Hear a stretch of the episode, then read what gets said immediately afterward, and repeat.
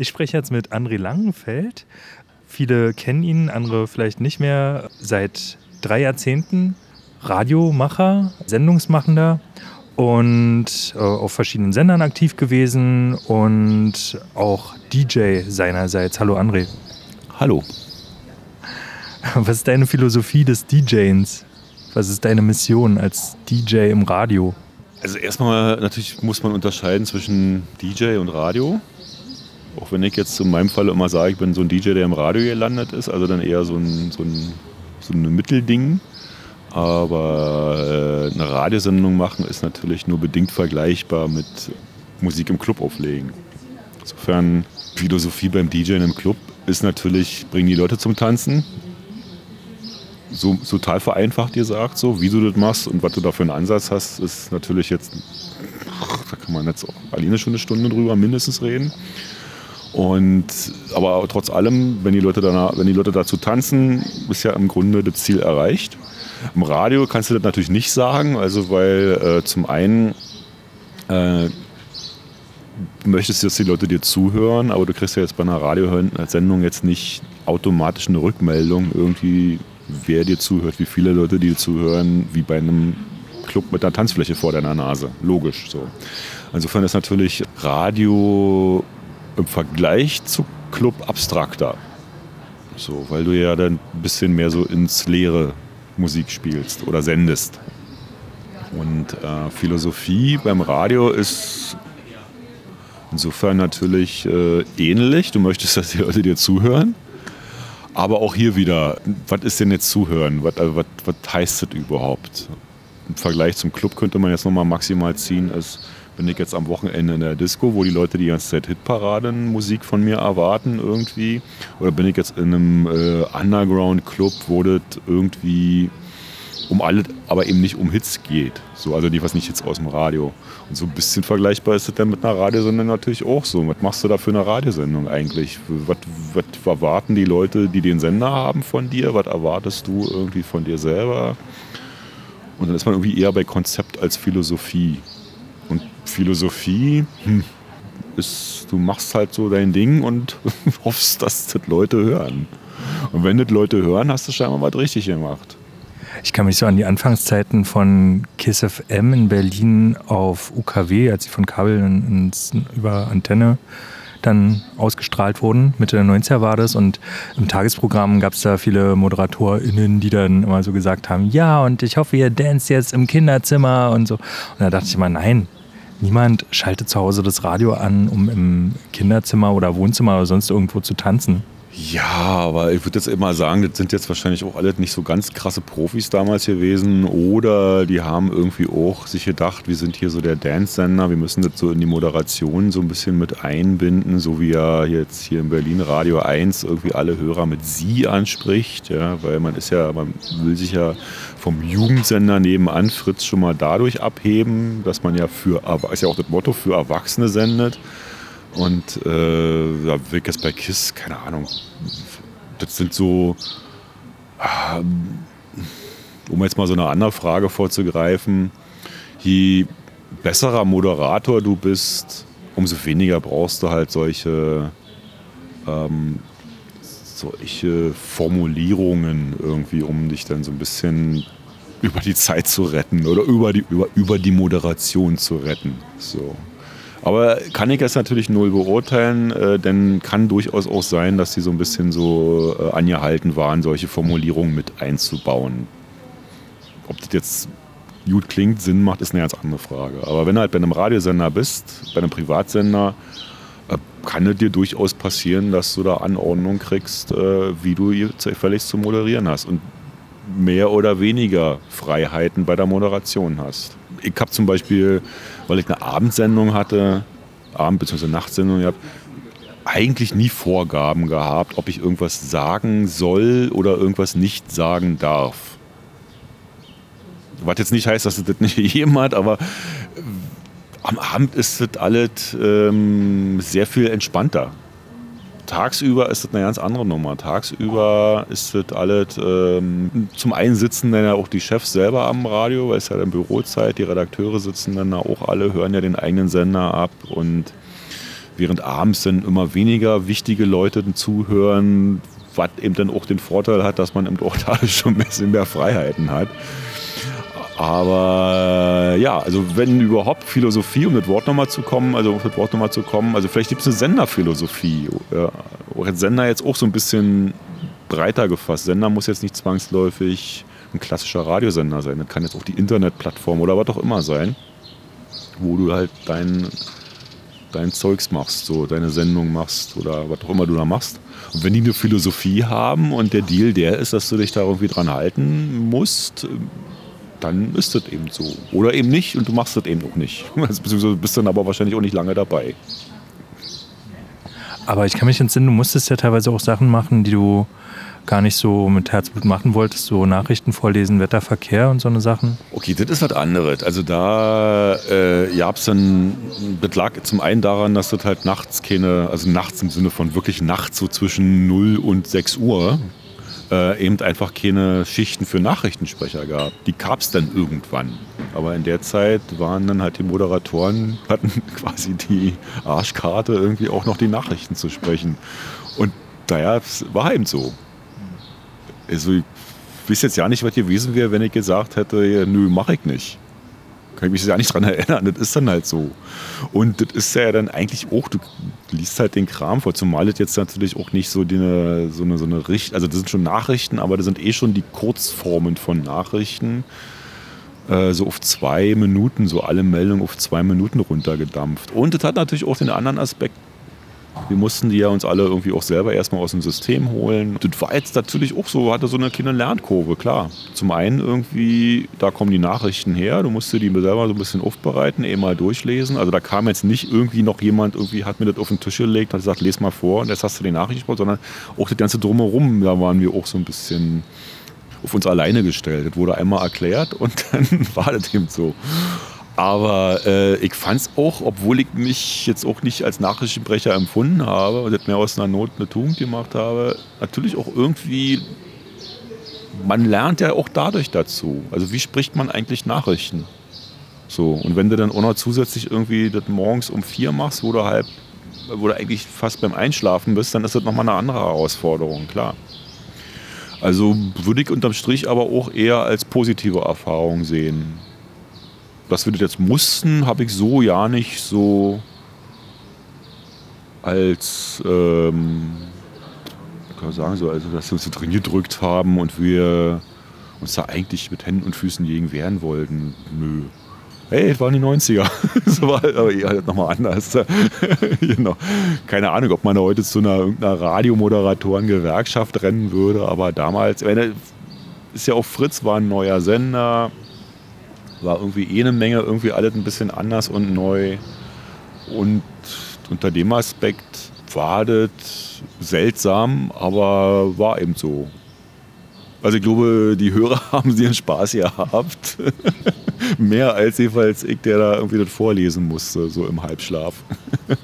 Du kannst ja noch mal kurz die Anekdote erzählen, wie du ins Radio geschlittert bist damals. Du hattest ja deinen Start im Funkhaus in der Lipperstraße in Berlin. Welche von den vielen Legenden möchtest du?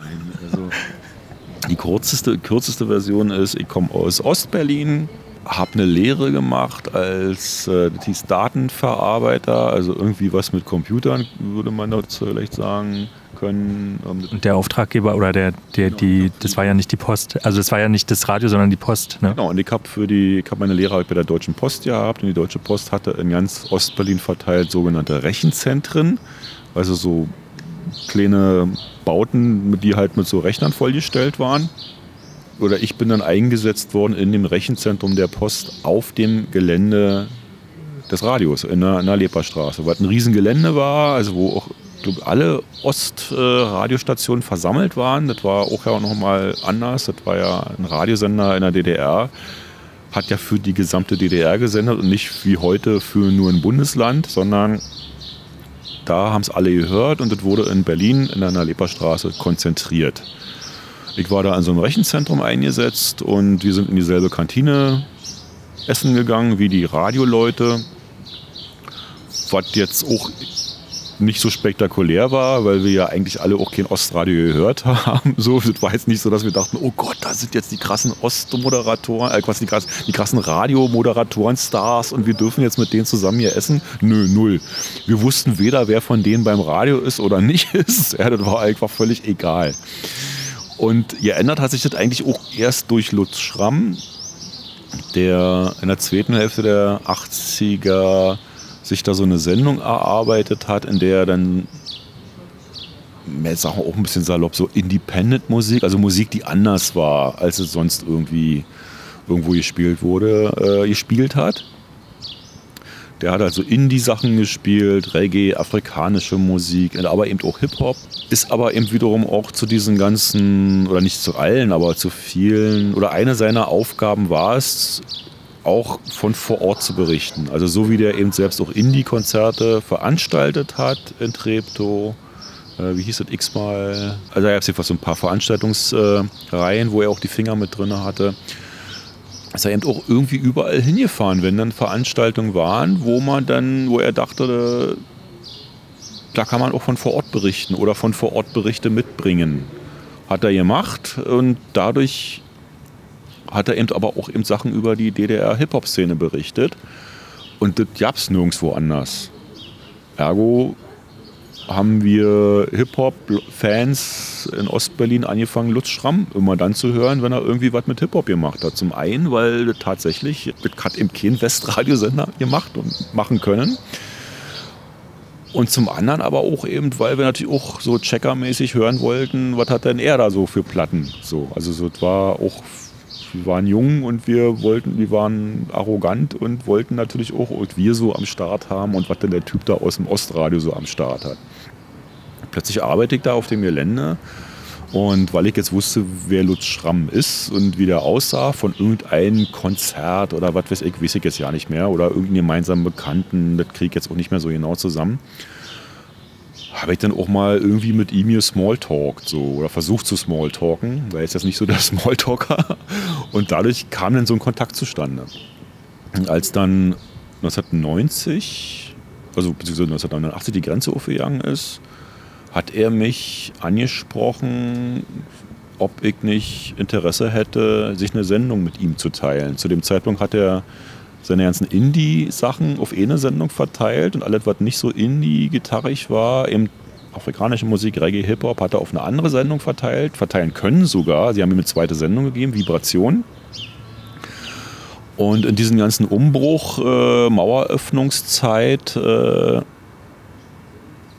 hat er sich dann wahrscheinlich auch irgendwie, also hat er auch mehr Arbeit gehabt, als alle an, also als, als er schaffen konnte und hat zum einen aus dem Grunde und zum anderen aber auch, weil die in der Zeit versucht haben, viele Leute äh, zu DT64 reinzuschleusen, im wahrsten Sinne des Wortes, die sonst vorher keine Chance gehabt hätten, um halt DT64 so von innen heraus zu erneuern, mit so Quereinsteigern, äh, bin ich eben auch mit angesprochen worden. So Leute wie Kuttner oder so sind genau auch in, diesem, in dieser Zeit deswegen beim Radio gelandet, weil halt äh, Quereinsteiger angesprochen worden sind, ob sie nicht Lust hätten, irgendwas zu machen.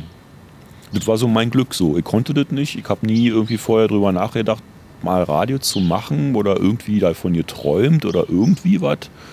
Hat mich angesprochen und ich hatte meinen Job gekündigt, so meinen Datenverarbeiterjob, weil ich dann auch irgendwie dachte, dass das nichts mehr bringt nach der Grenzöffnung. Beziehungsweise nicht nur dachte, sondern auch wusste, dass es nichts mehr bringt da ich zwei Freunde aus der Lehre hatte, die schon vorher rübergegangen sind und zu denen ich Kontakt hatte und die mir erzählt haben, wie weit man denn mit meiner Lehre oder mit unserer Lehre in, in Westberlin oder in Westdeutschland kommen würde, nämlich gar nicht weit.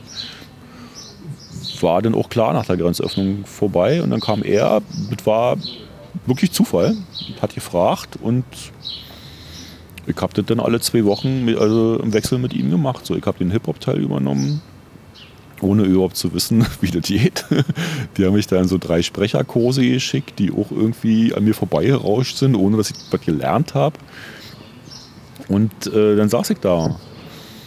Hab die Musik irgendwie, die ich selber hatte, die der Freundeskreis hatte, irgendwie äh, auf dem Haufen gepackt irgendwie und hab dann da alle zwei Wochen irgendwie ein paar Sendungen gemacht. Und ähm, hab mich auch nicht wirklich wohl dabei gefühlt, weil ich auch nicht wusste, wie das geht. Und on top kommt ja noch so eine Situation, die auch heute sehr schwer vorzustellen ist und beschreibbar ist. Wenn man heute ein Radiostudio sieht oder Radiostudio sich versucht vorzustellen, dann hast du halt irgendwie so ein Mischpult vor dir und irgendwie links und rechts irgendwie so Geräte, mit denen du die Musik abspielst. Was auch immer das ist, damals Platten, dann CDs, davor Bänder, was weiß ich. Also irgendwie so. Also dass du so ein bisschen der Chef am Mischpult bist so, und die Regie quasi führst. Und das war damals auch nicht so. Das war ein Raum, in dem ein Tisch stand mit einem Mikrofon und ein zweiter Raum daneben, getrennt mit einer Glasscheibe, also eigentlich wie so ein Musikstudio. Und auf der anderen Seite saß ein Techniker äh, mit sechs Bandmaschinen und dem Mischpult.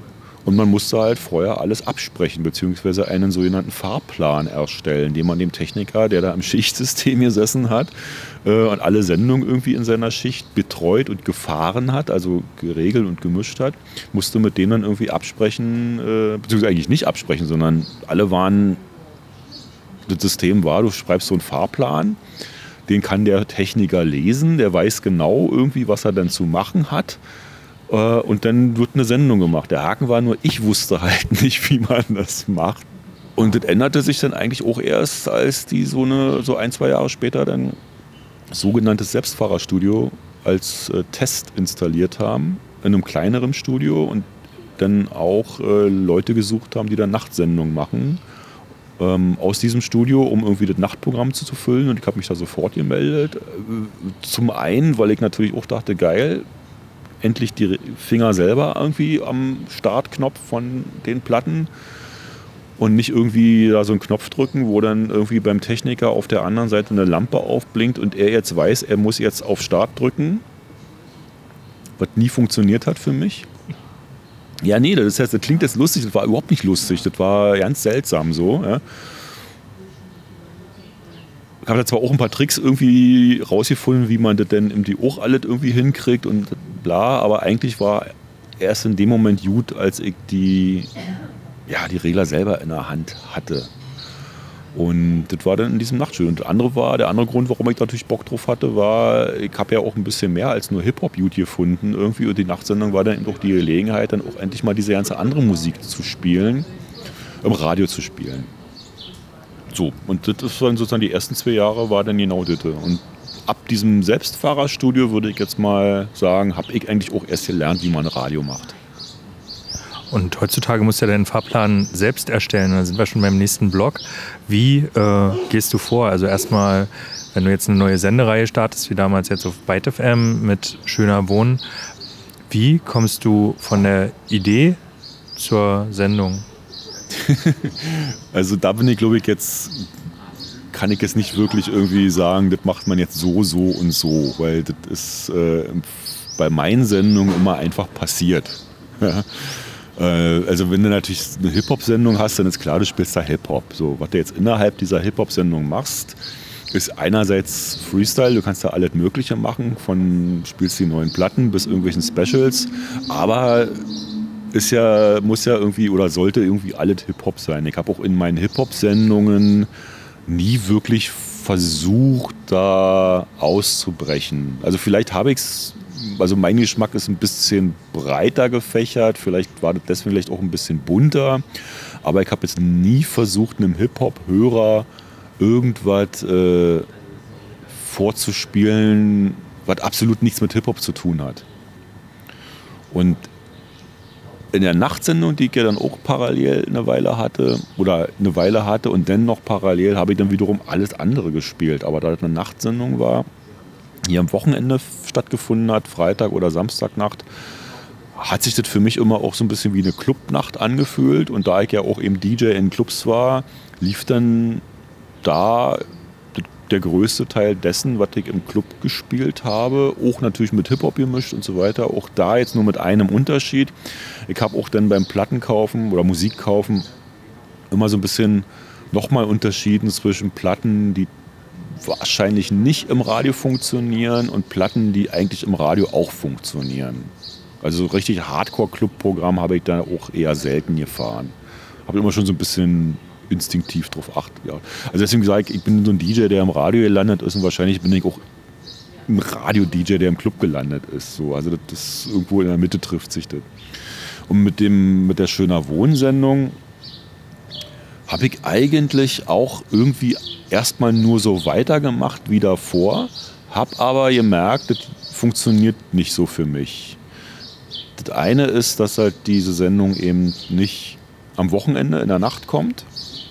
Das andere ist, dass die alle zwei Wochen nur war und dann jeweils zwei Stunden. Und da hat sich eigentlich peu à peu so von alleine anders sortiert. Ich hatte in der Nachtsendung, die immer eher clublastiger war, auch immer so ein paar Sachen dabei, die nicht so ganz klubbig waren und die habe ich am Anfang immer so auf, aufs Ende geschoben, wenn dann so, weil da eine Nachtsendung war, die relativ lange ging. Morgens war so ab fünf, dachte ich, jetzt kann man mal so ein bisschen chilliger werden. In den letzten Jahren habe ich das eher so auf die komplette Nacht verteilt, so um dann so ein bisschen auch die, die, die, die Clubsachen so ein bisschen zu brechen.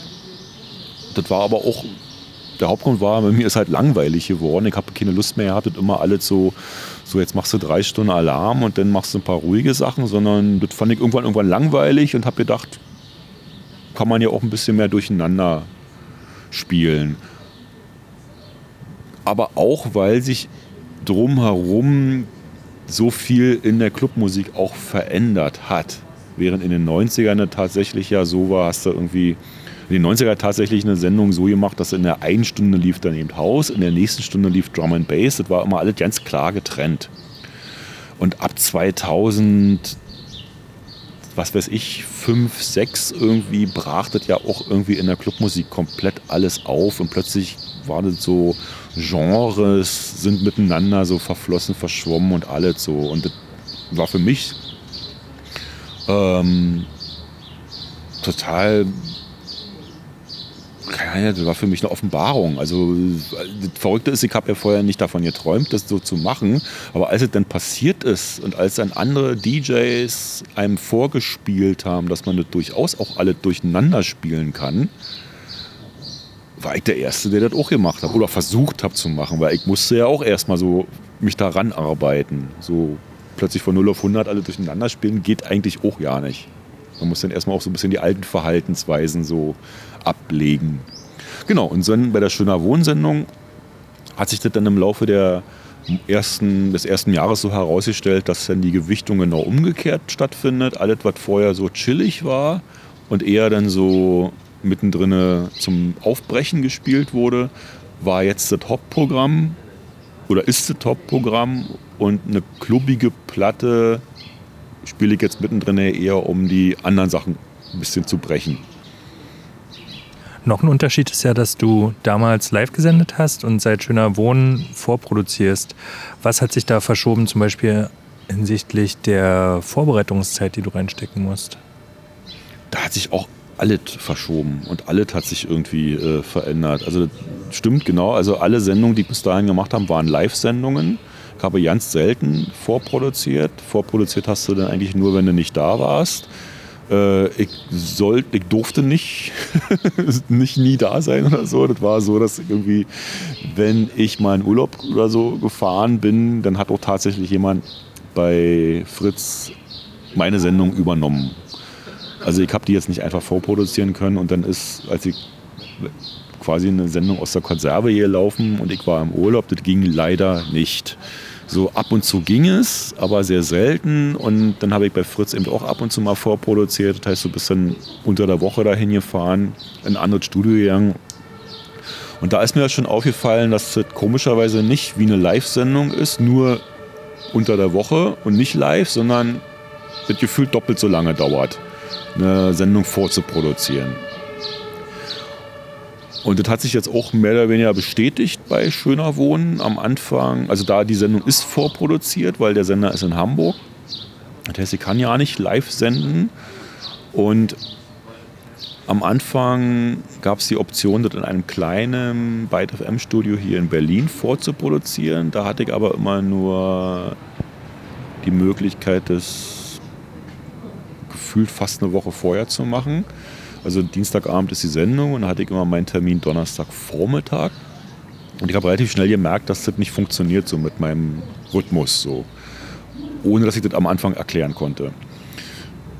Und eigentlich ist es klar, ich habe halt vorher immer eine Nachtsendung gemacht, live. Irgendwie habe die, Musik, hab die Musik gespielt, die für mein Empfinden auch nachts funktioniert hat. Am Anfang wollte ich das ja auch bei der Schöner Wohnsendung so weitermachen. Und dann saß ich da irgendwie Dienstag, Quatsch, Donnerstag Vormittag in einem Drei-Stunden-Fenster und sollte eine Zwei-Stunden-Sendung so auf Kommando jetzt so jetzt los produzieren die ich selbst eigentlich nicht gefühlt habe dadurch, die irgendwie ja nicht funktioniert hat, so vom Tageszeit schon ja nicht so. Und dann habe ich halt angefangen, mir äh, anzugucken oder irgendwie zu checken, ob ich das nicht irgendwie auch von allein, also irgendwie von zu Hause aus machen könnte, weil ich gesehen habe, dass in diesem kleinen Byte FM Studio in Berlin jetzt auch nicht so krasse Technik gestanden hat. Und das hat mich dann dazu inspiriert, irgendwie zu gucken, ob ich das nicht vielleicht auch irgendwie zu Hause hinbekommen könnte. Und das nächste halbe Jahr habe ich dann damit genau damit verbracht, äh, das rauszuknobeln. Dann habe ich da irgendwie so ein paar Varianten gefunden habe auch trotzdem weiterhin experimentiert und hatte eigentlich, ohne dass das Einzige, was ich wirklich an Ahnung hatte, war, dass ich halt lange hier noch in einem amtlichen Radio gearbeitet habe, also ungefähr wusste, wie ich das am Ende gerne hätte. Problem war nur herauszufinden, wie kann ich das jetzt mit begrenzten Mitteln tatsächlich auch selber machen. Und da ist jetzt der Vorteil, dass wir heutzutage dann wirklich technische Möglichkeiten haben, von denen du vor 20 Jahren nicht mal geträumt hast. Also heute kann man eine Menge dann doch tatsächlich zu Hause machen. Nochmal meine Frage nach dem Zeitverhältnis Vorproduktion zu einer Stunde Sendezeit. Ich jetzt das nicht so viel kommen. So, und jetzt, also jetzt, also ich produziere jetzt von zu Hause aus. Der Vorteil und gleichzeitig der Nachteil ist, du hast halt die komplette Kontrolle dadurch über eine Sendung. Äh, das heißt also, wenn dir Fehler passieren, kannst du das halt nochmal machen und den Fehler korrigieren. Und dann musst du das danach nur nachbearbeiten oder so. Was bei einer Live-Sendung nicht geht. Live-Sendung Vorteil ist, du bereitest dich vor, so viel oder so wenig wie du willst, gehst da hin und dann geht's halt los und dann Augen zu und durch. So, ja. Kannst du auch keiner, wenn dir dann Fehler passieren, musst du mit diesen Fehlern eben leben. Beziehungsweise du solltest natürlich keine Fehler machen, aber wenn Fehler passieren und die Fehler passieren, dann ist es eben so. Dann musst du drunter schlucken und weitermachen. Der Vorteil bei Live-Sendung ist, aus meiner Erfahrung ist, man ist da irgendwie unter Strom oder irgendwie anders unter Strom, unter Stress. Am Anfang negativer Stress, irgendwann positiver Stress, der einem dann irgendwie wacher hält, konzentrierter hält, sehr viel aufmerksamer irgendwie so äh, hält passieren komischerweise tatsächlich weniger Fehler dadurch. Dann kommt eine Routine dazu, kommen so viele Sachen dazu. Seltsam ist halt, dass das viel davon mir bei der Vorproduktion ja nicht so viel nützt. Oder ich was den Eindruck habe, das nützt mir jetzt ja nicht. Ich kann jetzt das nicht einfach live zu Hause machen und dann ist es so. In dem Moment, wo das nicht mehr live ist, fehlt so ein Teil von, dieser, von, diesem, von diesem Strom bei mir. Ähm, das ist sozusagen der Nachteil. Und den federst du damit ab, dass du dann eben aber auch den Luxus hast, das dann eben in Ruhe zu machen. Heißt aber eben auch, dass es mehr Zeit am Ende ist. Also so rein äh, äh, insgesamt die Vorbereitungszeit, das Machen der Sendung dauert sehr viel länger als eine Live-Sendung.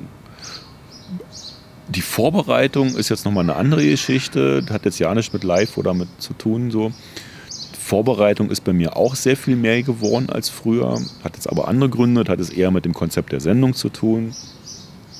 Und die Sendung zeichne ich halt nicht in einem Stück auf, was ich gerne machen würde, weil das wäre dann wahrscheinlich, ja, dann würde zwei Stunden dauern und dann ist vorbei. Sondern äh, um da eben mehr Kontrolle drüber zu haben, ähm, zeichne ich halt die Parts einzeln auf, meine Moderationsparts. Und am Ende wird dann halt irgendwie zusammen hier editiert. Also das passiert schon alles in derselben Reihenfolge. Das ist jetzt hier nicht eine, ich produziere da keine Platte, aber ich drücke halt auf Aufnahme, spiele ein Musikstück ab, mache die Moderation und wenn sie mir nicht gefallen hat, mache ich es halt nochmal. Und dann kommt das nächste Stück, kommt das nächste Stück, kommt das nächste Stück, kommt das nächste Stück. So. Und dann ist man irgendwann fertig. Das dauert im Schnitt doppelt so lange. Wenn du Pech hast, dreimal so lange. Dann muss man es ja irgendwann nochmal zusammen editieren am Ende. Aber die Freiheit, die ich dadurch habe, ist, äh, wenn ich tatsächlich nicht mit einer Sache zufrieden war, dann mache ich es halt eben nochmal. Das ist dann so ein bisschen eher wie ein Film machen. So. Also dann hat man eben manchmal drei Takes oder vier Takes. Und der letzte ist eben der beste. Aber ich bin dann damit auch zufriedener. Und das andere ist, was natürlich dadurch auch passiert ist, äh, ich bin anspruchsvoller geworden. Also so auch im Guten wie im Schlechten. Also im Schlechten wie anspruchsvoller heißt, man möchte dann mehr, was wiederum bedeutet, du musst dich noch mehr vorbereiten und du merkst dann aber auch, wo die Grenze ist. Ich bin kein guter Moderator, ich kann nicht gut freestylen, also jetzt so mit, also so informativ freestylen. Ähm, klingt jetzt zwar nicht so, aber Radio ist ja, heißt ja, du soll, kannst ja da nicht irgendwie zehn Minuten lang was zu einem Song erzählen, beziehungsweise zehn Minuten lang irgendwie drauf losplappern. Das sollte ja schon alles möglichst auf den Punkt sein. Und das auf den Punkt hinzukriegen, kann ich leider nur, indem ich mir vorher ein Manuskript schreibe und dann gucke, wie ich die Infos, die ich unterbringen will, möglichst komprimiert in drei, zwei Sätze unterbringe, die trotzdem aber irgendwie locker klingen und nicht irgendwie aufgesagt klingen. Da geht bei mir eine Menge Zeit äh, drauf und vorher bei der Nachtsendung bei Fritz war das so, dass ich da ja nicht so viel erzählt habe. Oder anders nochmal gesagt, je mehr ich erzähle, umso mehr Zeit brauche ich für eine Sendung. So, bei der Sendung früher habe ich nicht so viel erzählt. Jetzt erzähle ich sehr viel mehr brauche eben A von der Vorbereitung, Informationen zusammensuchen, sich irgendwie überlegen, was sagt man denn da, wie sagt man das, äh, bis zum eigentlichen Aufzeichnen, dann eben insgesamt tatsächlich mehr Zeit. So, und wenn dann die Sendung fertig ist und man dann tatsächlich irgendwie merkt, da ist jetzt doch noch irgendwas doof, hätte man ja die Möglichkeit, das nochmal nachträglich aufzunehmen oder zu korrigieren. Ich bin relativ gut jetzt mit, mit, mit, mit Musikbearbeitung nachträglich, also ich bin ganz gut da drin, auch noch nachträglich Sachen ähm, zu fixen, so, so nachzubearbeiten und nachzukorrigieren. So.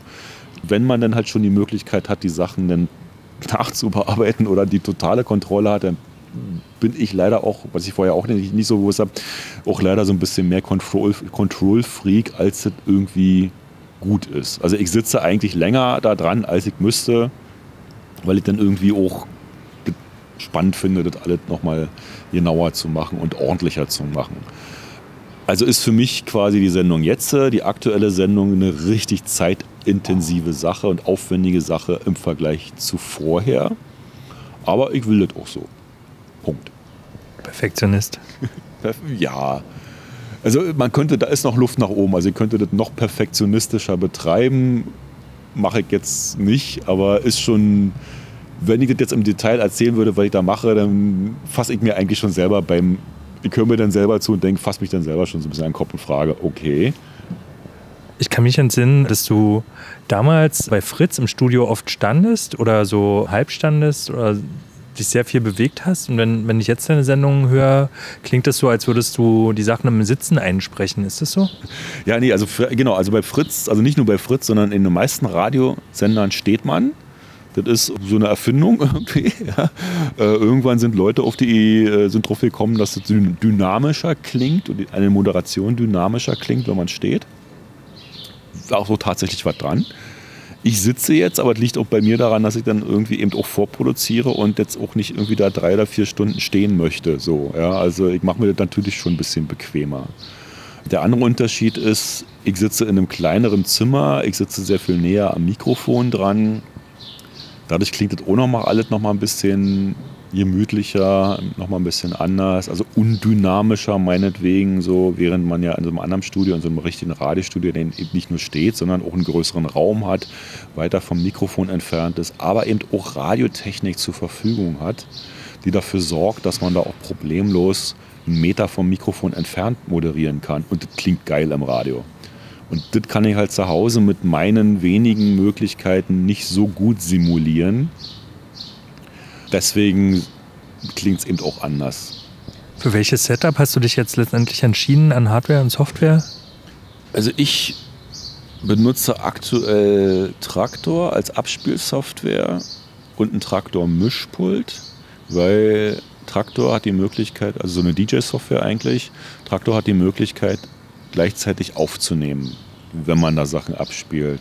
Und mit diesem Mischpult zusammen habe ich die Möglichkeit, an das Mischpult ein Mikrofon anzuschließen und das dann aber auch gleich mit zusammen, zusammen mit der Musik innerhalb von Traktor aufzunehmen. Also das war eine, quasi eine Möglichkeit, von der wusste ich vorher gar nichts, aber die hat, ehrlich, die hat eigentlich dafür gesorgt, dass ich überhaupt erstmal eine Lösung gefunden habe. So, ansonsten hätte es halt so ausgesehen, du hast irgendwie ein Mikrofon, du brauchst irgendwie ein Gerät, mit dem du Musik abspielst. Das wäre natürlich ein Laptop gewesen. Dann muss es ja irgendwo aufgenommen werden. Zweiter Laptop. Und dann brauchst du ja irgendwie noch ein Mischpult, um halt Mikrofon, also Moderation und Musik irgendwie in ein Verhältnis miteinander zu bringen. So, ich habe mir dann auch mal ein kleines Mischpult gekauft, aber irgendwie hattet alle, das war alles ganz schön viel Action, ganz schön viel Geräte und hat sich nicht angefühlt. So habe ich alles ausprobiert. Und aktuell probiere ich aber auch wieder ein paar andere Sachen aus, die jetzt vielleicht, die erstmal ein bisschen aufwendiger vielleicht klingen, aber dann hoffentlich in der Zukunft irgendwie wiederum äh, weniger. Also die Arbeit, die eigentliche Arbeit dann am Ende, die Aufnahmearbeit und die Nachbearbeitungsarbeit dann doch wieder so ein bisschen effizienter gestalten. Ja, aber am Ende, aktuell habe ich äh, einzige wirkliche teure Anschaffung ist halt gutes Mikrofon, gute Soundkarte, in die das Mikrofon reingeht. Also weil äh, die Stimme, eine schlecht aufgenommene Moderation ist schwer nachzubearbeiten oder eine schlecht klingende Moderation ist sehr schwer nachzubearbeiten. Musik ist kein Problem, die Musik klingt weiterhin genauso gut. Und deswegen war die einzige teure Investition, die ich gemacht habe, ist halt mir sehr gutes Mikrofon zu holen. Wofür hast du dich da entschieden? Äh, ich habe einen Neumann äh, TLM 103 Hätte natürlich gerne auch da die teure Variante, die U87-Variante, aber 3000 Euro war mir dann ein bisschen, also habe ich nicht und wäre auch ein bisschen Overkill gewesen. Aber das sind halt die Radiomoder, also das sind halt die Radiomikrofone und mit denen klingst du eigentlich auf Knopfdruck amtlich. Also wenn man eh schon so von Hause aus eine Radiostimme mitbringt. Ist es nicht, wenn man zu Hause aufnimmt, also mit, mit dem Raumsetting, also hast du da deinen dein Raum optimieren müssen für, für dieses Mikrofon? Äh, jein, also ähm, ich habe ein kleines Zimmer, da sind meine ganzen Regale mit Platten und Kisten, Kartons und alles, was so quasi wie so ein Lagerräumchen irgendwie für alles, was ich nicht im Wohnzimmer haben will. Und das ist automatisch schon dadurch ziemlich gedämpft. Das ist nicht perfekt gedämpft, aber das ist ausreichend gedämpft, weil es schon relativ äh, klein ist könnte man noch mehr machen. Ich hatte aber jetzt nicht den Eindruck, noch mehr machen zu müssen. Ähm, das, äh, das Neumann-Mikrofon hat, hat den Nachteil, dass es sehr viel Nebengeräusche mit aufnimmt. Das war ein Problem am Anfang. Mittlerweile habe ich mir aber ein Plugin gekauft, ähm, äh, was aber auch jetzt erst rauskam in der Zeit, äh, was in Echtzeit den Raum so ein bisschen trockener macht, ist das Fachwort. Also quasi so diese Raumgeräusche, die man eigentlich nicht haben will, die so ein bisschen irgendwie nach Raum klingen. Also Raum an sich ist nicht doof, aber die meisten Räume klingen doof, also klingen unangenehm oder klingen irgendwie störend. Beziehungsweise der Raum ist nicht das, was störend klingt, sondern was der Raum dann wiederum mit dem Klang deiner Stimme macht. Das klingt dann so ein bisschen hohler alles. Also muss ich jetzt nicht ins Detail gehen, aber optimal ist tatsächlich ein Raum, der so äh, trocken wie möglich ist. Wie halt auch ein Radioraum eigentlich auch ist. Und jetzt habe ich halt ein Plugin, was ein bisschen nach, also nicht nur nach, nicht nachträglich, das gibt es alles schon. Das Plugin kann tatsächlich schon beim Aufnehmen den Raum so ein bisschen, oder ein bisschen, also extrem gut rausrechnen. Das ist ein kleines Wunderwerk. So. Wie heißt das? Halt, äh, C-Suite, C Suite, also S-U-I-T-E, gibt es aber nur für äh, Universal äh, Audio im Moment. Und der Unterschied von dem Plugin zu anderen ist halt, dass es in Echtzeit arbeitet, während alle anderen Varianten von Plugins, die's, die das auch alle können, die müsste man dann erst nachträglich irgendwie dann auf deine Stimme basteln, was dann aber auch schon wieder eine andere Form von Aufwand, eine andere Form von und so weiter ist. Hier schließe ich das Mikrofon einfach an, hau das Plugin noch irgendwie zusätzlich mit drauf und zack ist mein Raum trocken.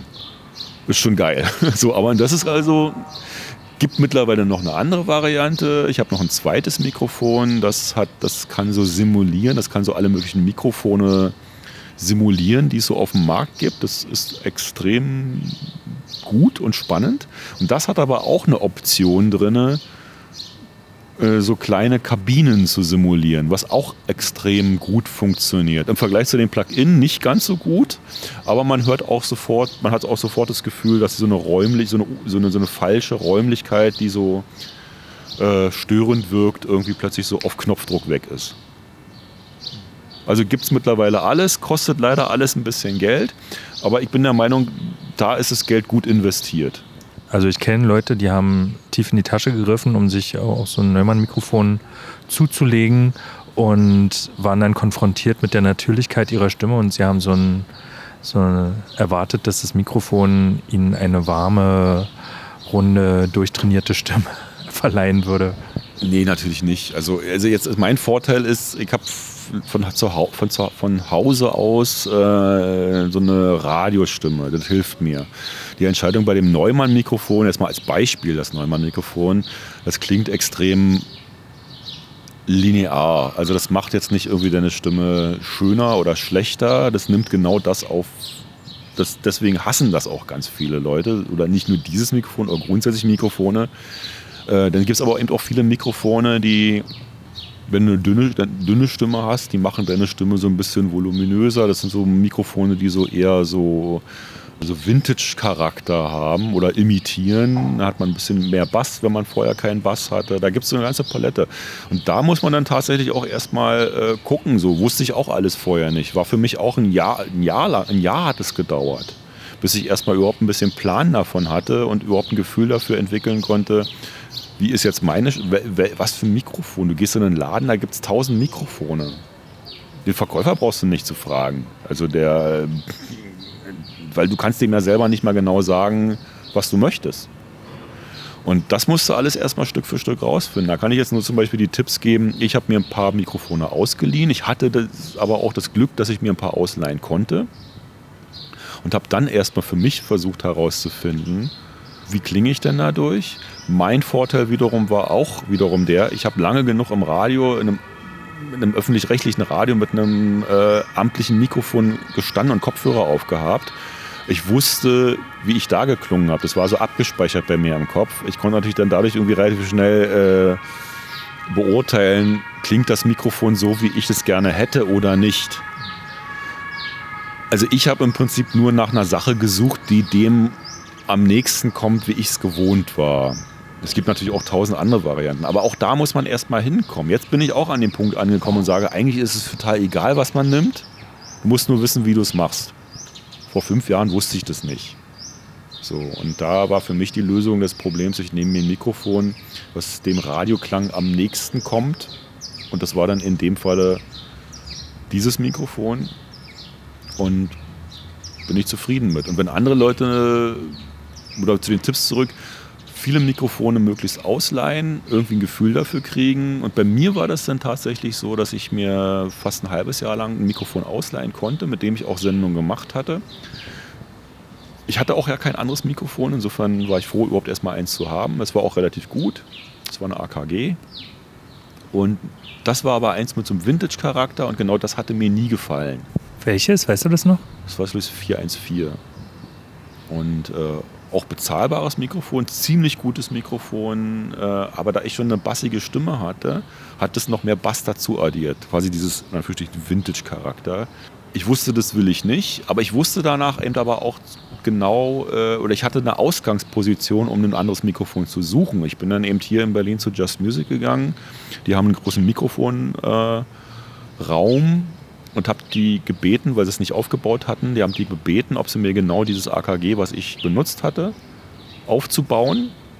Dann konnte ich mir den Kopfhörer mal aufsetzen, wusste alles klar, das ist das Mikrofon, was ich gerade zu Hause habe. Und davon ausgehend suche ich jetzt mal bei den anderen Mikrofonen, weil du kannst halt überall reinsprechen, so Kopfhörer aufsetzen und die alle ausprobieren. Oder nicht alle, aber viele ausprobieren. Und die sind so langsam rantasten, bis du dann plötzlich das Gefühl hast, ja, und dann stand ich leider vor diesem scheiß 1000 Euro Mikrofon und dachte, fuck, ich wollte jetzt eigentlich nicht 1000 Euro ausgeben, aber ich habe kein anderes gefunden, was auch nur annähernd, wo ich auch annähernd das Gefühl hatte, so jetzt fühle ich mich gerade wohl. Ich habe es auch nie bereut und das ist ja auch ein Klassiker. Also ist ja insofern alles gut so. Und ich habe danach dann natürlich auch irgendwie gedacht, na klar, ich habe mir genau das eigentlich quasi die Billig-Variante von, also Billig-Variante auch in Anführungsstrichen von dem gekauft, was ich ja auch 20 Jahre lang im Radio benutzt habe. Wird wahrscheinlich auch eine Rolle gespielt haben. Deswegen ausleihen, gucken, checken, aber erstmal, aber um halt ein Gefühl dafür zu kriegen, wie klingt denn meine Stimme in welchem Mikrofon? Oder sich beibringen, wie man halt danach bearbeitet, irgendwie eine, Stimme bearbeiten kann. Aber das ist wiederum wieder eine komplett andere Art von Aufwand, die man betreibt. Mein Ideal wäre tatsächlich, das schon so beim Aufnehmen so gut wie möglich aufzunehmen. Dass es dann schon, dass, dass das schon so halb so rund wie möglich ist. Diese ganze Postproduktionsschiene ist ja auch super frustrierend für die Leute, die schnell äh, Ergebnisse haben wollen, wenn sie, wenn sie ein Projekt starten. Ne? Das, also Podcast ist ja nochmal anders, da hast du ja nicht mit Musik zu tun. Also im Podcast nehme ich die ganze Zeit ja nur Stimme auf und das ist dann auch viel einfacher nachträglich zu bearbeiten. Wenn ich jetzt eine Musiksendung mache, wie mache ich das denn? Also wenn ich die Musik schon zusammen, weil wenn ich die Moderation schon zusammen mit der Musik aufnehme, dann kann ich ja fast gar nichts mehr nachträglich an der, an der Moderation verändern. Die ist ja schon in der Musik mittendrin. Oder ich nehme es halt getrennt auf, die Musik auf irgendwie da Spur und die Moderation auf eine andere Spur. Das klingt jetzt erstmal total einfach, aber dann hast du da erstmal auch gerätemäßig schon wieder einen ganz anderen technischen Aufwand. Du brauchst dann wieder ein Mischpult. Du musst es irgendwie alles wieder da irgendwie auf verschiedene Spuren aufgeteilt in dein Gerät wieder zurück reinkriegen.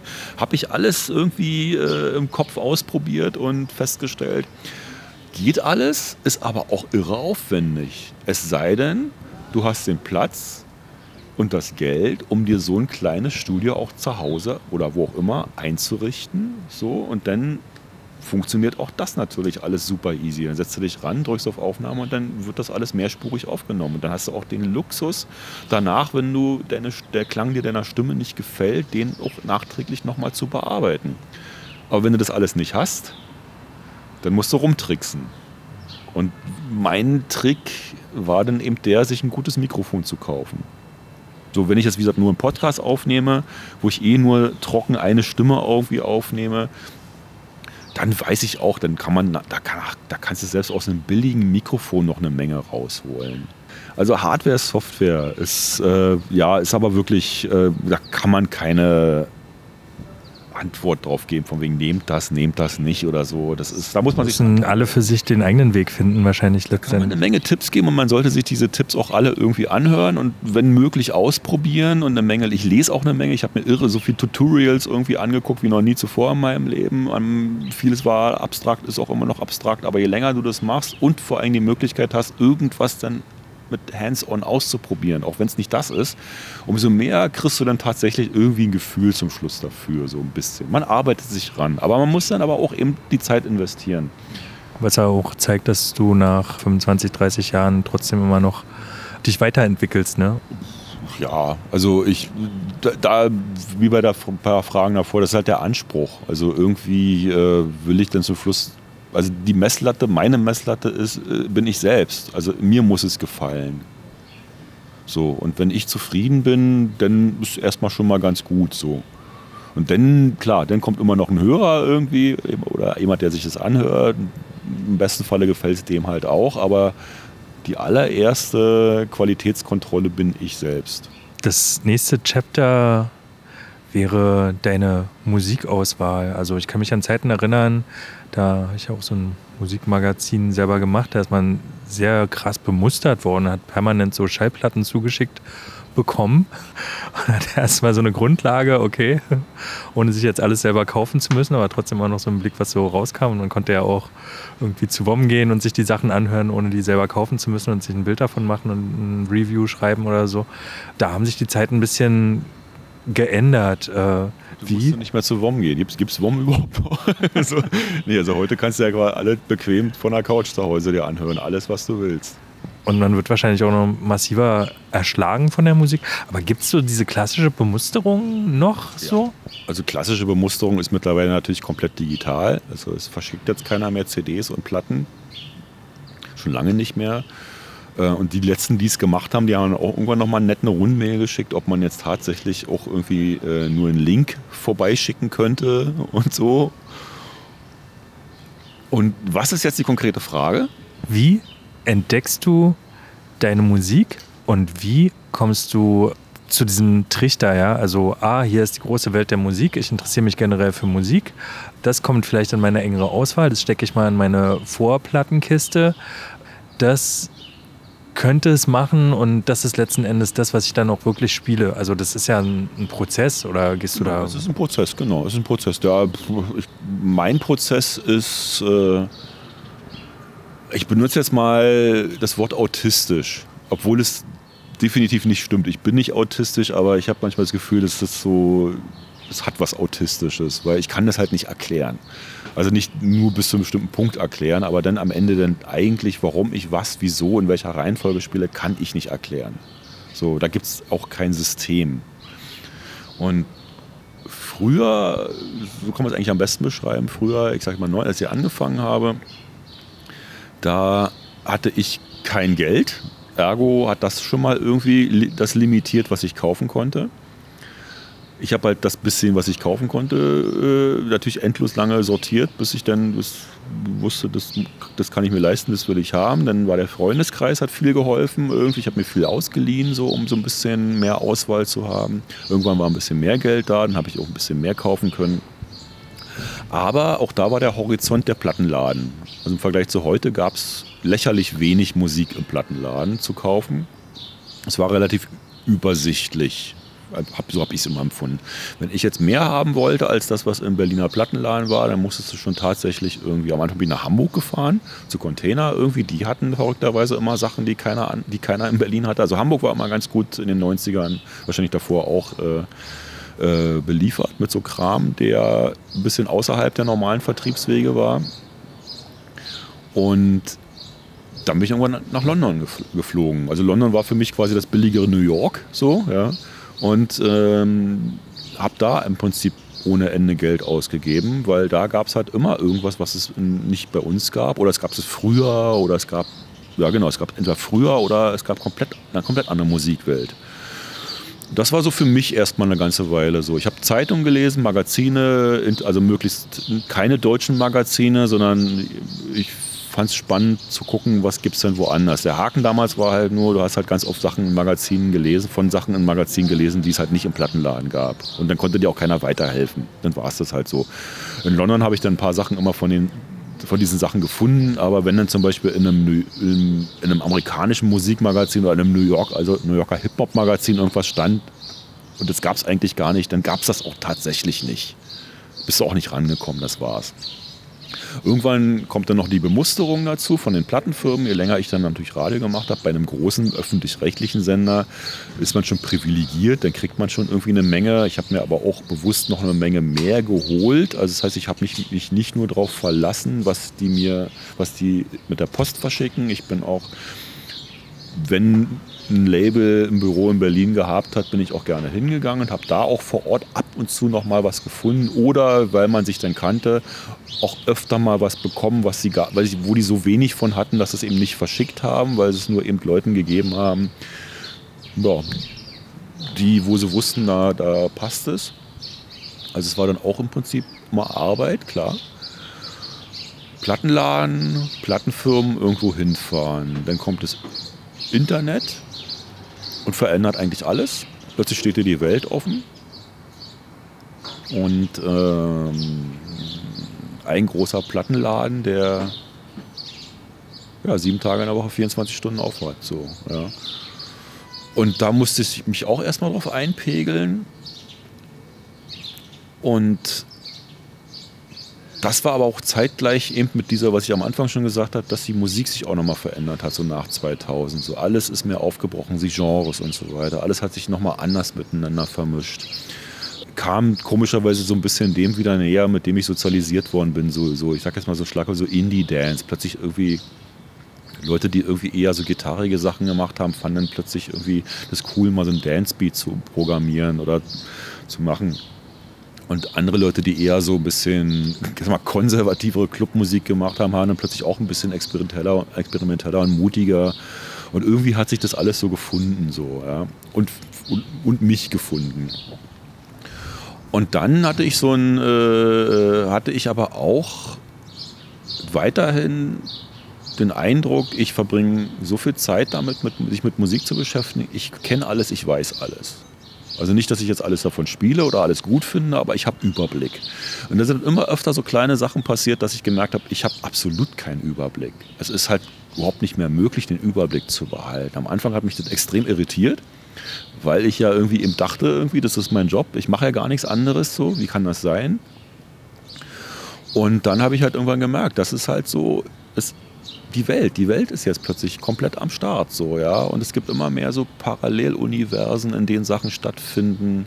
Wenn ich mich heute mit einem, mit Freund, der einen Club macht, der, der Live-Konzerte veranstaltet, unterhalte, dann erzählt er mir eine Stunde lang von Bands, die ich mein, von denen ich mein Leben noch nie gehört habe, die mir auf meinen Kanälen überhaupt nicht unterkommen.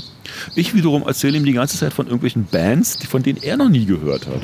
Und so weiter. So. Und im Laufe der Zeit bin ich dann aber auch irgendwie lockerer geworden und ähm, ich will jetzt nicht sagen, ich habe mich damit abgefahren, ganz im Gegenteil. Ich finde es mittlerweile sogar ganz gut. Ich weiß, ich kann nicht alles mitkriegen und das hat mich eigentlich unterm Strich entspannter gemacht. Also ich äh, drehe jetzt nicht mehr innerlich durch, wenn ich was nicht kenne. Ganz im Gegenteil, ich finde es alles total geil, dass es so viel gibt, was man gar nicht mehr alles kennen kann. Das hat jetzt natürlich mit dem Alter, mit Interessen, mit was weiß ich. Also ich habe mich jetzt nicht irgendwie spezialisiert und blende alles andere aus. Das ist Quatsch, so ganz im Gegenteil. Ich mache weiter mein Ding, versuche so viel wie möglich mitzukriegen. Aktiv oder eben per Zufallsprinzip. Und was ich mitkriege, kriege ich mit. Was ich nicht mitkriege, kriege ich nicht mit. So, und damit. Und ich kriege immer noch, glaube ich, genug mit, dass ich also irgendwie zufrieden und satt genug bin. Falls ich dann doch mal das Gefühl habe, irgendwie, ich habe jetzt gerade nicht so viel, was mir gefällt, dann habe ich genug Möglichkeiten, mir Sachen suchen zu gehen.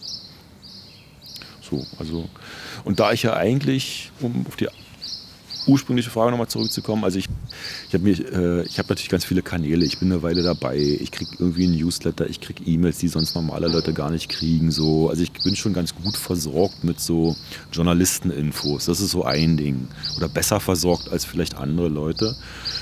Ähm, dann kriege ich natürlich weiterhin eine Menge geschickt. Da ist auch ganz viel Zeug bei, irgendwie, was auch eben neu, also nicht im Sinne von neu ist, sondern so neue Bands, neue Labels irgendwie. Und davon spiele ich auch ganz viel. Und das wiederum spricht sich irgendwie auch rum und dann kriegt man halt noch mehr. Also es ist jetzt nicht so, dass ich jetzt irgendwie nonstop geile Sachen kriege. Also ich kriege auch eine Menge Müll, ja. Aber es, äh, ich kriege auch auffällig viele schöne Sachen, die, von denen ich eigentlich immer denke, dass mir die gar nicht aufgefallen wäre, wären, irgendwie aufgefallen wären, wenn ich die nicht irgendwie zugeschickt bekommen hätte. Und dann um mal noch einer anderen Frage vorzugreifen, ist so irgendwie eigentlich auch so in mir drin der Antrieb, das jetzt anderen Leuten vorzuspielen. Also dass ich das nicht jetzt nur so, nur so in mich reinfreue und sage, hö, hö, sondern, sondern auch tatsächlich irgendwie das weitertragen möchte. Also so, ich habe jetzt hier was Tolles entdeckt, möchte ich gerne Leuten vorspielen. Und das ist, glaube ich, auch der Antrieb, den ich von Anfang an, egal bei welcher Musik hatte. So, ich möchte Leuten Musik vorspielen. So. Genau, und es gibt halt viele Kanäle. Das ist jetzt, wäre jetzt irgendwie auch, würde jetzt zu krass ins Detail gehen, aber ähm, ist Arbeit. Arbeit, die sich irgendwie auch nach ein paar Jahren auszahlt. Aber ich ruhe mich nicht auf den Sachen aus, die ich einfach so zugeschickt bekomme, sondern die Antenne ist eigentlich permanent ausgefahren. Und äh, kommt auch das, was ich am Anfang meinte, mit so dieses was ich nicht erklären kann. Ich finde aber auch irgendwie immer ohne Probleme Musik, ohne dass ich erklären kann, wieso. Ob das jetzt alt oder neu ist, also es ist irgendwie so nonstop irgendwie passiert bei mir eigentlich immer was. Also ich hatte noch nie das Problem, äh, was viele andere irgendwie ja gerne so haben, irgendwie so zu sagen, irgendwie, äh, die Musik ist aber gerade total doof und es gibt nichts mehr Gutes. Nö kann ich nicht bestätigen. Bei mir gibt es immer irgendwas Tolles und irgendwas Gutes, wo ich es total spannend und aufregend finde. Ich glaube, dieser Satz ist auch so ein bisschen wie über das Wetter meckern, oder? Ja, aber ich nehme das schon ernst. Das hat ja auch Hintergründe. Muss man jetzt auch irgendwie auch nicht drauf eingehen. So. Aber, aber klar, wenn jetzt jemand. Es kommt immer darauf an, wie man eigentlich grundsätzlich auch so interessiert ist. Also zum einen gibt es eine Menge Leute, die, die, die, denen gefällt ihm tatsächlich nichts mehr. Aber die investieren jetzt auch nicht so viel Zeit, um jetzt Sachen zu finden, die ihnen vielleicht gefallen, weil sie es ja auch nicht gewohnt sind, weil es ja auch nicht ihr Job ist, sondern das sind halt so quasi Verbraucher, so, also auch jetzt nicht böse, äh, sondern die hören halt alle Musik und wenn die dann halt irgendwie ähm, keine Quelle finden, wo was läuft, was ihnen gefällt und dann bleibt es so und bleibt und dann machen sie Radio an und alles ist doof und äh, dann kommt man natürlich auch schnell auf so einen Satz, dass das alles doof ist. Dazu kommt ja noch die Sehnsucht nach dem Klang, mit dem man in seiner Jugendzeit sozialisiert wurde. Ne? Gute Frage wäre auch jetzt schon wieder so, nicht nur philosophisch, sondern grundsätzlich auch so. Ist es wirklich so? Ich weiß, dass es so ist bei vielen, aber ich denke aber auch, wenn ihr natürlich aber auch nie irgendwas vorgespielt bekommt oder nicht irgendwas entdeckt, ja, dann äh, ist ja klar, dass ihr da so weiter so äh, in eurem Saft, also quasi in eurem früher war alles besser Ding so weiter vor euch hin brodelt. So. Und da bin ich dann sozusagen jemand, der versucht, da wenigstens so mh, hm, ja, neue Horizonte. Also ich versuche den Sachen, den Leuten vor, Sachen vorzuspielen und versuche dies auf eine Art vorzuspielen, dass die Leute ja, neue Musik hören. Mit neu meine ich jetzt auch nicht zwangsläufig neu, gerade erst erschienen, sondern neue Musik im Sinne von kennen sie noch nicht. Für sie, für sie neue Musik. Das ist gar nicht so unmittelbar merken. Also ich versuche ihnen quasi das so unterzuschieben. So, ja? Und das ist halt schwer zu erklären. Also wenn überhaupt ein Konzept existiert ist, dass ich den Leuten irgendwie gerne neue Musik vorspielen möchte und das auf irgendwie eine Art mache, dass es auch bei denen ankommt. Aber wie schaffst du das immer, der Zeit so weit voraus zu sein. Ja? Also ein 50 Cent Special machen, lange, lange, lange bevor irgendwer 50 Cent über, über den Gartenzaun hinaus kennt oder so? Ja, sehe ich jetzt nicht so. Also als ich, wenn ich ein 50 Cent Special mache, dann ist es eigentlich schon, ich will jetzt nicht sagen schon durch so, aber dann ist es schon tatsächlich, wenn es, also wenn es denn bei mir ankommt, ja, dann ist es absolut kein Underground-Thema mehr. Also vielleicht für eben äh, Menschen, die sich eben kaum für Musik interessieren, die dann tatsächlich so die große Hitparadenkeule erst brauchen, um Sachen zu bemerken, so, ja. Aber alle anderen, die so ein bisschen sich mit einem Genre beschäftigen, ja, für die ist es dann irgendwie.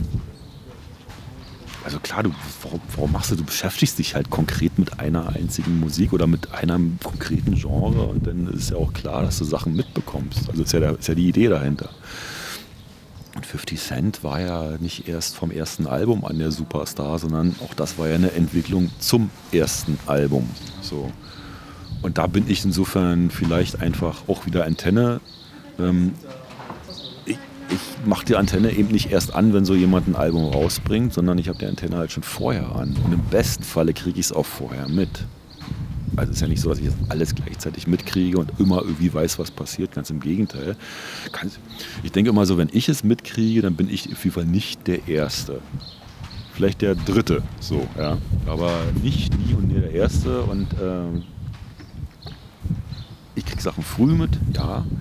Ich kriege trotzdem nicht alles mit. Es gibt auch heute aktuell jetzt eben so viele Sachen, die kriege ich auch eigentlich erst sehr viel später als andere mit. Der Unterschied zu früher ist, jetzt habe ich kein Problem mehr damit. Früher hätte mich das wahnsinnig gemacht. So. Und jetzt denke ich mir so, okay, cool. Und das ist auch sehr befreiend. Also jetzt nicht mehr irgendwie so auch was zu spielen, was vor einem Jahr rauskam und dann nicht denken, fuck, das kam doch vor einem Jahr raus. Irgendwie, warum kriege ich das jetzt erst mit? So, so wäre ich früher gewesen. Und jetzt bin ich da ganz offen und sage, cool, es kam vor einem Jahr raus, habe ich jetzt erst entdeckt.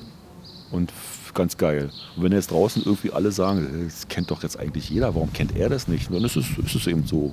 Dann bin ich eben der Letzte, der es mitbekommen hat. Hörst du dir eigentlich auch Musiksendungen von anderen an, also von anderen Radio-DJs, vielleicht auch aus anderen Ländern? Wollen wir vielleicht gleichzeitig mal die Plätze tauschen wegen Wind? Äh, ich höre jetzt eigentlich relativ wenig. Also ich, wenn ich jetzt für so eine Sendung Musik höre, äh, dann ist das schon ziemlich zeitintensiv. Also weil ich ziemlich viel zugeschickt bekomme und ich mir nach wie vor irgendwie eben alles gebe. Also ich höre zwar nicht alles komplett an, aber schon das Durchskippen von, von den ganzen Sachen ist schon, dauert schon eine Weile. Und dann bluten mir eigentlich auch die Ohren danach, weil es auch viel Müll ist und oder nicht Müll, also es ist viel, viel Kram, der mich nicht interessiert. Und dann jetzt irgendwie darüber hinaus noch so quasi so privat eine Platte hören, äh, ist dann schon kommt mir gar nicht mehr in den Sinn. Also ich freue mich dann so ein bisschen über die Ruhe dazwischen. Also ich habe so viel mit Musik dann immer noch zu tun, dass es mich satt genug macht.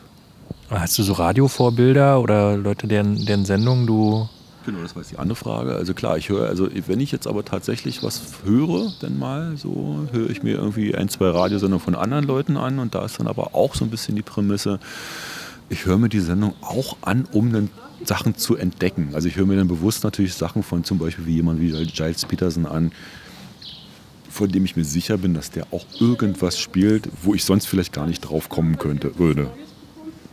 Und äh, das wäre zum Beispiel auch so eine Quelle. Also einfach auch so zu wissen, wer beackert denn so ein Feld ähnlich so wie man selbst, nur aus einem anderen Blickwinkel und wo ist dem, demzufolge auch die Wahrscheinlichkeit relativ hoch, dass der wieder was auf dem Schirm hat, was man selbst nicht auf dem Schirm hat. Also auch eine Inspiration natürlich und eine, ja, eine Quelle, um Sachen zu.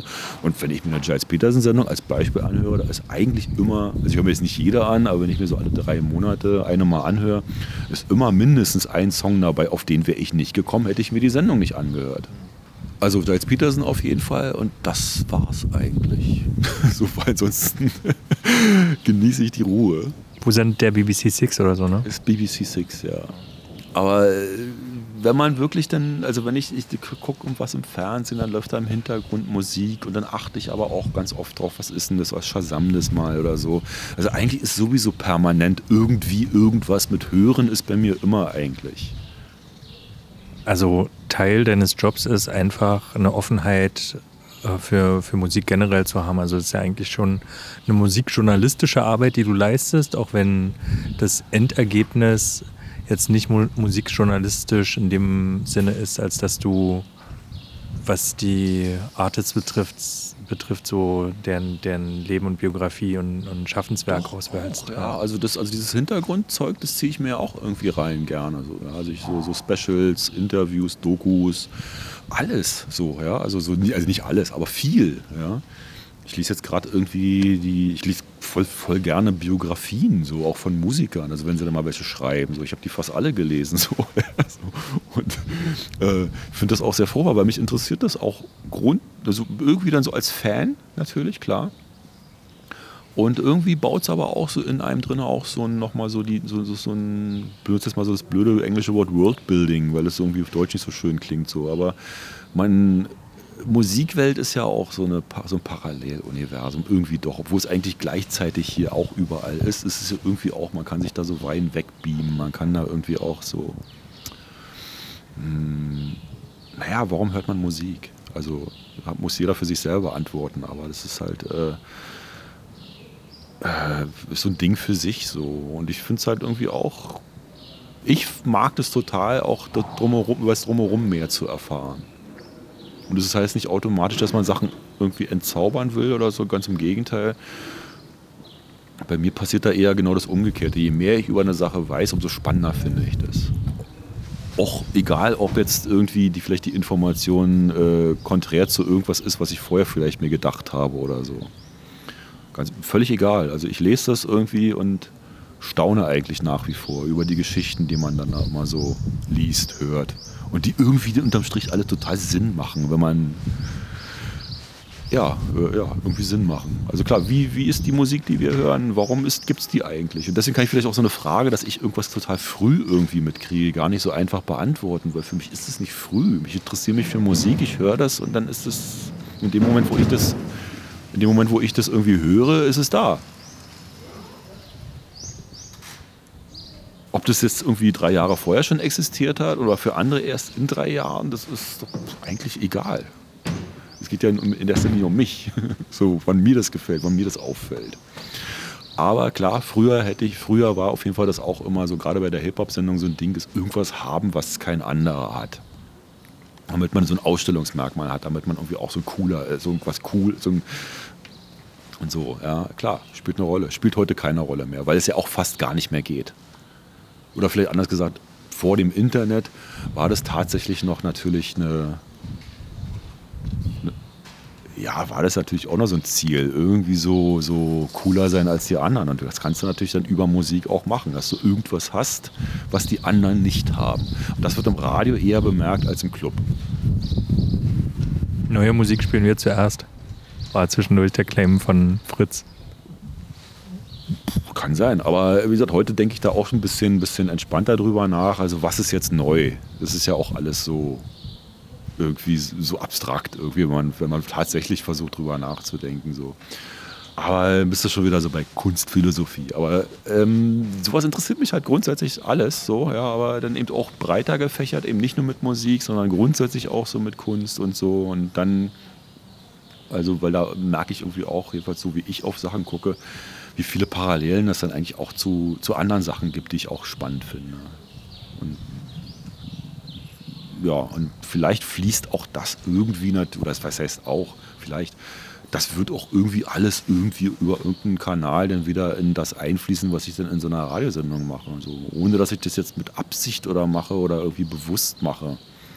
Interessierst dich halt für Kram, machst es irgendwie. Und wie du das jetzt genau machst und warum du das machst, der eine plant es mehr, der andere denkt, ich habe am Anfang habe ich auch geplant und mir da irre viel bei gedacht. Heute plane ich nicht mehr, plane ich, aber denke mir nicht mehr so viel dabei. Also, weil ich höre mir zwei Songs an oder ich höre mir einen Song an und dann versuche ich einen Song zu finden, der aus meiner Sicht irgendwie ganz gut, an, gut daran passt. Weil das ja auch noch so eine Frage war. Aber äh,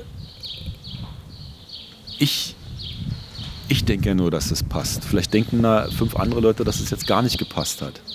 Also, ja, definitiv. Nee, aber so, deswegen ist es ja auch so. Ich habe ich hab Sendungen gemacht irgendwie, wo ich aus Spaß mal irgendwie zwei Stunden lang die Songs nach Tempo sortiert habe, wo ich mit dem langsamsten Song angefangen habe und dem schnellsten Song äh, auf, äh, aufgehört habe. Und ich habe gedacht, krass, das funktioniert ja auch, das passt irgendwie auch alles zusammen, wenn man, wenn man dann eine Moderation dazwischen macht und ein bisschen irgendwie da so ein quasi so moderatorischen äh, Klammern auch irgendwie dazu hat. So, ja. Und wenn man sowas mal alles ausprobiert hat, so rum experimentiert hat, auch mit so Konzepten, ja, heute spiele ich nur Hits, heute spiele ich keine Hits, heute spiele ich Songs, die alle mit A anfangen. Also ich denke, du kannst ja eigentlich alles ausdenken. Und eigentlich funktioniert alles irgendwie. Du musst es natürlich zum Schluss ein bisschen verkaufen, klar. Und interessant muss es natürlich trotzdem unterm Strich ein bisschen sein, klar. Also so, so wenn es dann zum Schluss keiner hört, ist es ja das beste Zeichen dafür, dass es halt keinen interessiert. So, und, oder du wolltest ein Statement machen, hast gesagt, heute gab ich jetzt ein Jahr lang nur eben Songs, die mit A anfangen oder Songs, die genau 3 Minuten 14 lang sind. Ja, was weiß ich so, ja. Zieh das durch, machst du halt so. Und vielleicht findest du dann auch genau deswegen Leute schon wieder cool und lustig. Also es gibt einfach auf die Frage nach dem Konzept, gibt es meiner Meinung nach keine richtig allgemeingültige Antwort mit der man jetzt irgendwie auch was anfangen kann. Du kannst alles machen. Ich habe am Anfang Leute nachgemacht, so habe ich Radio machen gelernt, indem ich Leute nachgemacht habe, die mir gefallen haben. Heute, was weiß ich, vielleicht mache ich es vielleicht eher noch, mache ich es unbewusst, dass mir es nicht so auffällt. Aber klar, jeder lässt sich von irgendwas inspirieren, was er selber mag. Und umgekehrt weißt du ja auch ein bisschen, was man nicht mag. Und das machst du dann eben auch nicht. Also im besten Falle. Also, oder du hast halt einen Job, wo jemand zu dir sagt, ey, du machst es jetzt und du weißt, du magst es nicht, aber du brauchst das Geld. Oder so. Andere Konstellation. Aber in der idealen Konstellation, dass du irgendwie dein Ding machen kannst, bist du immer deine eigene Messlatte, denke ich. Das war so eine Art Abschlusswort jetzt. so, nein.